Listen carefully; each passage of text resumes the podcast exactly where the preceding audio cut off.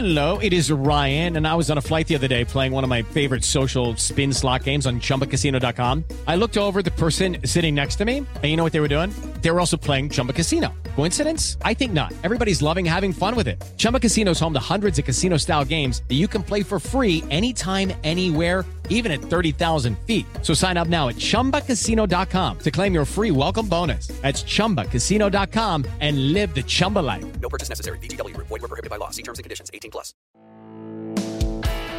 Este es el podcast de Alfredo Romo. 889noticias.mx. Estamos platicando hoy acerca de si tuvieras que, o a lo mejor ya lo hiciste, pedir un préstamo, ¿a quién recurrirías primero?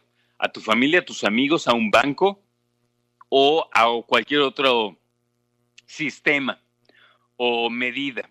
Algunos van incluso con su afore. Por cierto, ahorro para el retiro.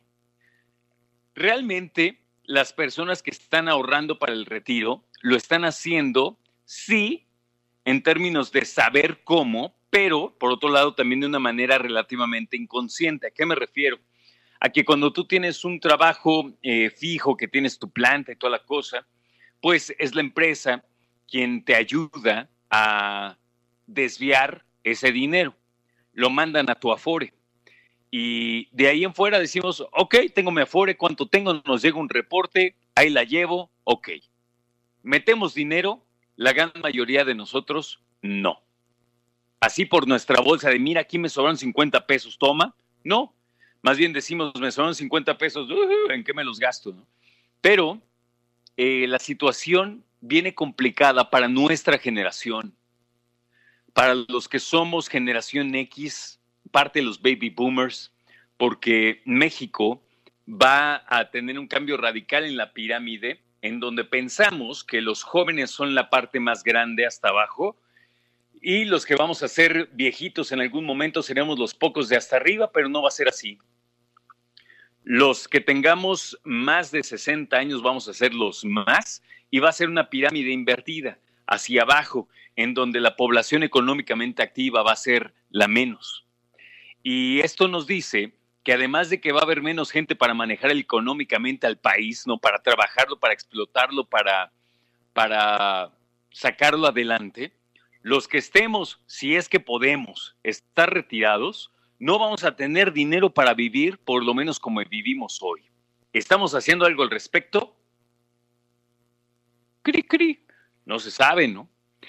Más o menos 130 millones de personas, no, no, en México apenas somos eso, olvídate, seríamos el 100%, no, 130 millones de personas en América Latina y el Caribe no estamos ahorrando para el retiro. ¿Y qué va a pasar contra, con nuestra dignidad durante la vejez? No sé.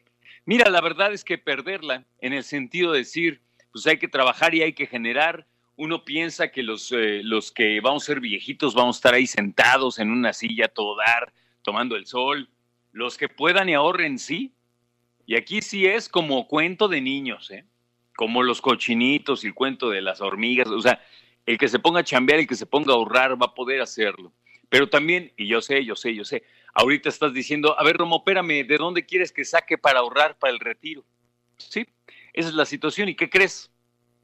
Estas 130 millones de personas de América Latina y el Caribe que no están ahorrando hacen la misma declaración. ¿De dónde quieren que saque yo dinero para ponerme a ahorrar? Ahora, no tiene que ver solamente con eso, sino también con los sistemas de pensiones de los distintos países y el mercado laboral, que muchas personas dicen, mira, ya deja ahorrar, a mí dame trabajo, a mí dame en qué ocuparme y ya después lo que tú quieras. Hay muchas personas que hoy por hoy no tienen trabajo.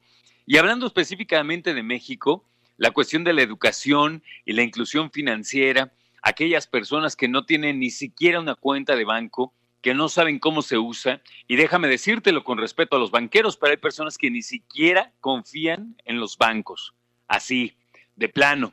Entonces, tiene que ver con esto eh, la situación que se vive en México y que no hay ahorro voluntario. El ahorro voluntario es yo quiero ahorrar, yo pongo esa lana, ¿no? La encuesta nacional de ocupación y empleo del cuarto trimestre de 2018 decía, hace dos años, ¿eh? que siete de cada diez trabajadores en México no contribuye a la seguridad social por lo que no dispone de un mecanismo de ahorro para el retiro. Siete de cada diez, ¿eh? 70% de la población no contribuye a la seguridad social en 2018. Yo no creo que se haya mejorado ese número.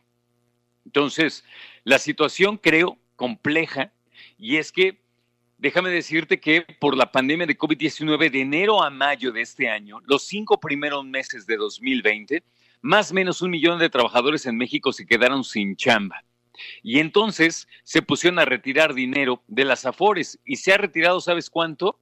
6 millones 685 mil pesos de las Afores. Obvio, de todos los que han retirado, no creas que nada más una persona. ¿no? sé si alguien tenga esa cantidad de dinero, obviamente no. Y representa un aumento del 47% en comparación con 2019, cuando se retiraron 4.521 millones de pesos por desempleo. O sea, en comparación con el año pasado, ha crecido en 50% la cantidad de personas que deciden retirar dinero de su afore, de su ahorro para el retiro. ¿Por qué? Porque dicen después, ya veré, hoy necesito el dinero. Escucha a Alfredo Romo donde quieras, cuando quieras. El podcast de Alfredo Romo en 889noticias.mx.